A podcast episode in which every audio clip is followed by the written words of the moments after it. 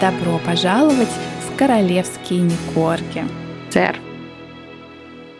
Привет, дорогие друзья! С вами сегодня Оля и Катя. И этот выпуск — это продолжение предыдущего выпуска об опальном принце Эндрю и его сексуальном скандале, связанном с педофилом и насильником Джеффри Эпштейном. Если вы не слушали первую часть, пожалуйста, прослушайте. Да, сегодня мы продолжим разговор о том, как э, принц Эндрю стал ответчиком по делу об изнасиловании несовершеннолетней. Иск в Федеральный окружной суд Нью-Йорк Нью-Йорка направила американка Вирджиния Джуфре, до замужества известная под фамилией Робертс. По ее словам, она была сексуальной рабыней миллионера Джеффри Эпштейна, и ее, по крайней мере, три раза принуждали заниматься сексом с принцем Эндрю. Здесь еще раз хотим отметить, что такие преступления не имеют срока давности, и насилие никогда не может быть оправдано, особенно насилие мужчины над женщиной, особенно насилие любого физического или сексуального характера. Если вы лично или кто-то, кого вы знаете,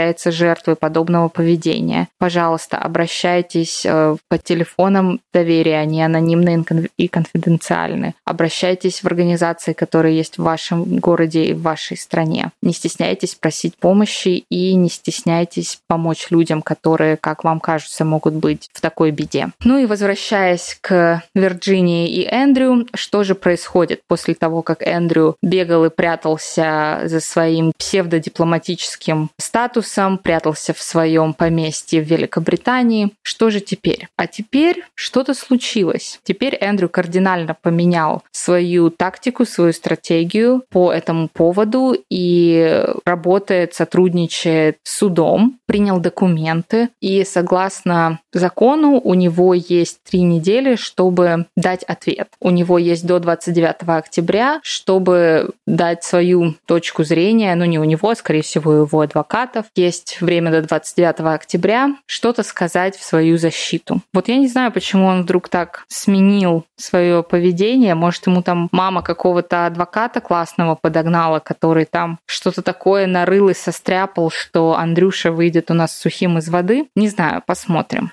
Суд также сказал, если он не ответит до 29 октября, то он будет обязан явиться лично в суд, и, скорее всего, он может быть автоматически признан виновным. Поэтому, я думаю, это одна из причин, почему он так зашевелился и решил все делать по-правильному. Ну и вообще у него какая-то черная полоса в жизни началась. У него прям непруха полная. Да, у него, кстати, начался его персональный ретроградный Меркурий примерно в 2019 году, когда ему пришлось отстраниться от своих королевских обязанностей, и, вероятно, ему перестали платить королевскую зарплату, то есть он не выполняет никаких обязанностей, он, ну, по факту ничего не делает и живет э, в одном из э, домов, принадлежащих короне или Елизавете. И вот даже свою единственную инвестицию — это шале Хилора, это швейцарский шале на юге Швейцарии, э, который в 2014 году он покупал совместно со своей бывшей женой Сарой Фергюсон, герцогиней Йоркской. Покупалось это шале за 22 миллиона швейцарских франков как инвестиция на долгие годы, чтобы семья приезжала отдыхать, кататься на лыжах. И вот э, буквально на днях э, приходят новости о том, что, оказывается, ипотеку даже в далеком 2014 году шале было куплено наполовину в ипотеку, а наполовину благодаря личному гранту от королевы Елизаветы. Выплаты делаются, все уходит в минус, и а, на сегодняшний день это шале единственная, повторяю, собственность принца Андрея, принца Андрея, уходит из его рук. То есть э, практически уходит, да. Уходит с молотка за долги. И не за 20 с лишним миллионов, а за сколько? За 9. Да, что-то он вообще очень в минус ушел. Хотя Швейцария, чтобы вот так вот... Ну, видимо, очень нужны деньги, понимаешь? Я думаю, там еще плохая репутацион. Никто не хочет покупать шале, которое принадлежало бывшему маньяку, секс-насильнику.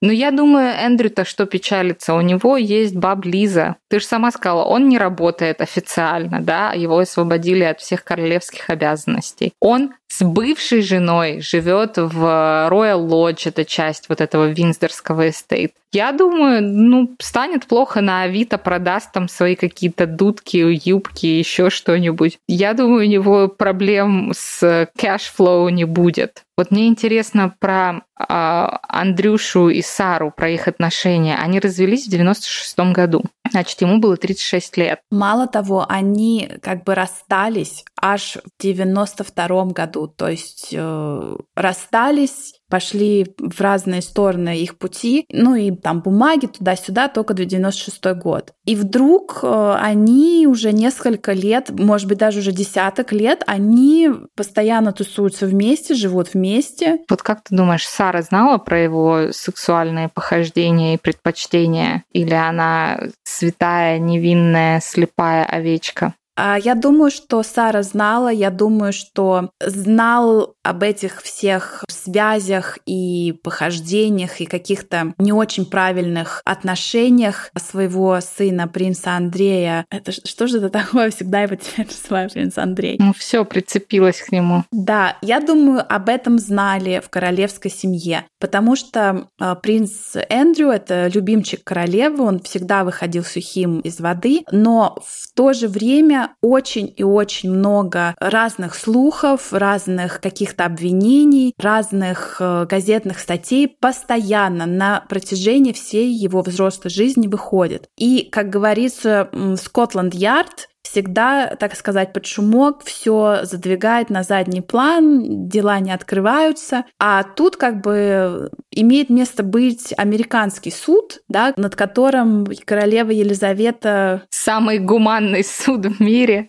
Не властно. То есть тут, наверное, надо будет звонить э, герцогине Сассекской, чтобы она там подергала струнки своих контактов. Я думаю, даже звонить не надо. Тут можно смело быть уверенным в том, что герцогиня Сассекская отмочит что-нибудь еще, что отвлечет внимание от суда над Эндрю. Потом, смотри, мы с тобой несколько раз, по-моему, говорили о том, что как только начинают сгущаться тучи над принцем Эндрю, постоянно выстреливает пушка под названием Сассекские. И особенно сейчас, вот когда был день рождения Гарри, когда были вот эти судебные бумаги доставленные принцу Эндрю, то есть это опять произошло в один момент, в одни какие-то недели и дни. Там даже было, помнишь, когда была вся вот эта заварушка, которая теперь, кстати, как-то смолкла и сошла на нет, что бабе Лизе надоело, что сассекские там полощут ее имя, и к О приходили жаловаться, и книжонки какие-то стряпают, что она нанимает просто там полк адвокатов и юристов, которые будут защищать честь и приватность ее как королевы. Помнишь, это же вот все было. И это как раз было вот где-то в середине сентября, где-то так, когда пытались поймать Эндрю и вручить ему эти бумаги, что чувак, тебя судят, давай принимай бумаги, ищи адвоката, что-то делай. Вот теперь вот эта история про королеву и ее честь и адвокатов как-то замялась. Я не видела, что там чему-то был дан ход. Я понимаю, это не делается одним днем, но это прям было везде-везде, что все, теперь Меган и Гарри расстроили бабулю, и бабуля, значит, расчехлила ножи и ружья. А многие очень писали, что это делается специально, вот эти заявления лживые делаются специально, чтобы отвлечь внимание от Эндрю. Поэтому любимый сынок, как-то она сейчас будет его спасать по-всякому. Я думаю, что спасать принца Эндрю уже поздно. А я думаю, что... Я не знаю, что я думаю. Я думаю, что сколько веревочки не виться, конец все равно будет. Вопрос какой? А Эпштейна повесили в тюрьме. Я не верю, что он сам на себя наложил руки. Я думаю... Ты не там... веришь? А Нет. почему? Ну, потому что там такие имена были задействованы. Слушай, от Трампа, который на тот момент был президентом, до Билла Гейтса, который там везде рвет на себе последнюю тенниску за 20 долларов, что он там, значит, сейчас всем сделает вакцину, и каждому бедному ребенку по компьютеру, и так далее и тому подобное. Поэтому я думаю, что его, конечно, убрали. Потому что что? Потому что Эпштейн знал сильно много. Не ты ли мне говорила, что Эпштейн не просто так подкладывал под э, Эндрю девочек, а засылал их с миссией? Ой, да. Понимаете, дорогие слушатели, чем больше мы читаем про вот это дело, про этот скандал, про вот этот секс-трафикинг, тем больше фактов э, вытаскиваем из глубин интернета. То есть, э, например, мы нашли такие статьи достаточно серьезных изданий о том, что, оказывается, на самом-то деле Эпштейн подсылал э, юных девиц Эндрю, э, чтобы те узнали, что ему нравится, как и что он делает. И потом он вымогал не деньги, а именно влияние от принца Эндрю. То есть принц Эндрю лоббировал какие-то его программы, проекты и так далее. А именно потому, что Эпштейн, так сказать, держал на него компромат. Шантажировал. Да, шантажировал. Ну, видишь, все сходится. Вот мы уже юристам Эндрю можем сказать, что Эндрю сам был жертвой Эпштейна. Понимаете, он ни в чем не виноват. Пойдем э, как, как, сви...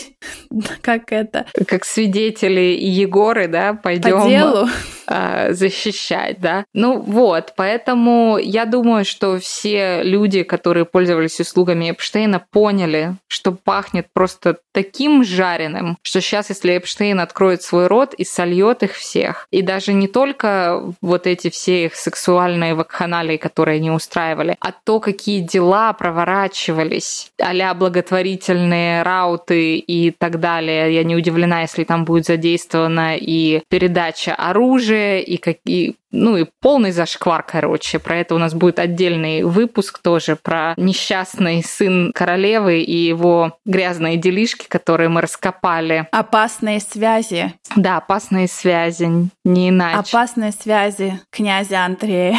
Скоро на всех бульварных полках книжных магазинов. Поэтому я думаю, что Эпштейна, конечно, убрали, однако принцу Андрюхе нашему это не помогло. Поэтому будем ждать, чем закончится судебное разбирательство. Я думаю, оно затянется на очень-очень долго. Я думаю, выйдут еще другие жертвы помимо Вирджинии. Запасайтесь попкорном, короче. Кстати, интересный факт насчет судебного разбирательства. Адвокат э, Вирджинии Джуфре, господин Дэвид Бойс, ранее был адвокатом, кого бы ты думала? Харви Эпштейна, Вайнштейна. Действительно так. Он представлял интересы Харви в суде не так давно. Поэтому... Ну, слушай, адвокат — профессия беспристрастная, на минуточку. Он должен защищать и убийцу, и, и жертву. Ну, я думаю, Вайнштейн ему, конечно, заплатил там миллиарды какие-то безумные. Может, он теперь свою совесть пытается обелить. Посмотрим. Может быть. Посмотрим. Я думаю, что это дело не решится быстро. Э, мне кажется,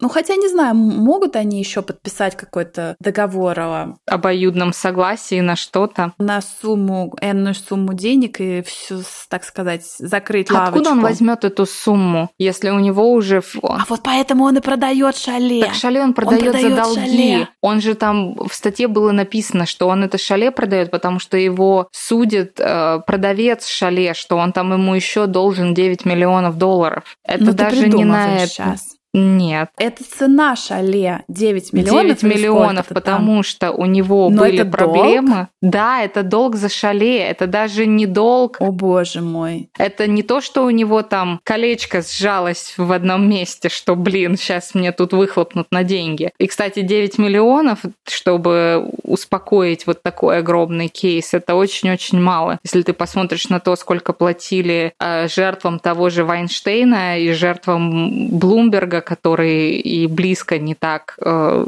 не, не такое делал, то 9 миллионов это вообще очень мало, особенно если их еще обложат налогом. А скажи мне на секунду тогда, вот принц Эндрю без дома, без эссетов, и только вот его ну вот только его... Харизма. Только его харизма, да. И вот, а что хочет добиться тогда Вирджиния, если вот у человека нету денег? Вот как, ну, как что это значит будет? нет денег? У него есть баба Лиза, а у бабы Лизы там закрома полны. Продаст какую-нибудь тиару, не знаю. Ну, я думаю, это опять же аргумент в пользу Вирджинии может быть, что она хочет не только денег, что, возможно, ее основная цель — это пристыдить принца Эндрю и показать другим таким же хищникам, насильникам, что не все покупается и не все продается. Но я думаю, что он в ее фонд все-таки заплатит денег. Не знаю из чего. Может, там его рыжая Сара что-то продаст из своего. Не чужие же люди все-таки друг другу. Так же. Или он будет э, организовывать с папарацци какие-то фотографии, как, э, по идее, делал отец Меган Маркл, когда он пытался организовать такие случайные съемки и за деньги, и продавал эти снимки. Ну, в чем его обменяет его дочка? Вариантов масса. Да, вариантов масса. Короче, без денег он не останется, я не переживаю. Дорогие друзья, это дело не закончится быстро. Мы еще раз хотим повторить, что насилие физическое, эмоциональное, любое, это неприемлемо. Если вы являетесь жертвой или знаете кого-то, или предполагаете, что кто-то может быть жертвой насилия, не проходите мимо, обращайтесь за помощью, обращайтесь за поддержкой. Именно так. Спасибо, что были с нами. Как всегда, за более веселыми картинками и рассказами прослушайте слушайте наши другие эпизоды или заходите на наш инстаграм королевские нижнее подчеркивание не корги. Оставляйте комментарии, вопросы, мы всегда вам рады. Спасибо, что были с нами и до новых встреч. Пока. Пока.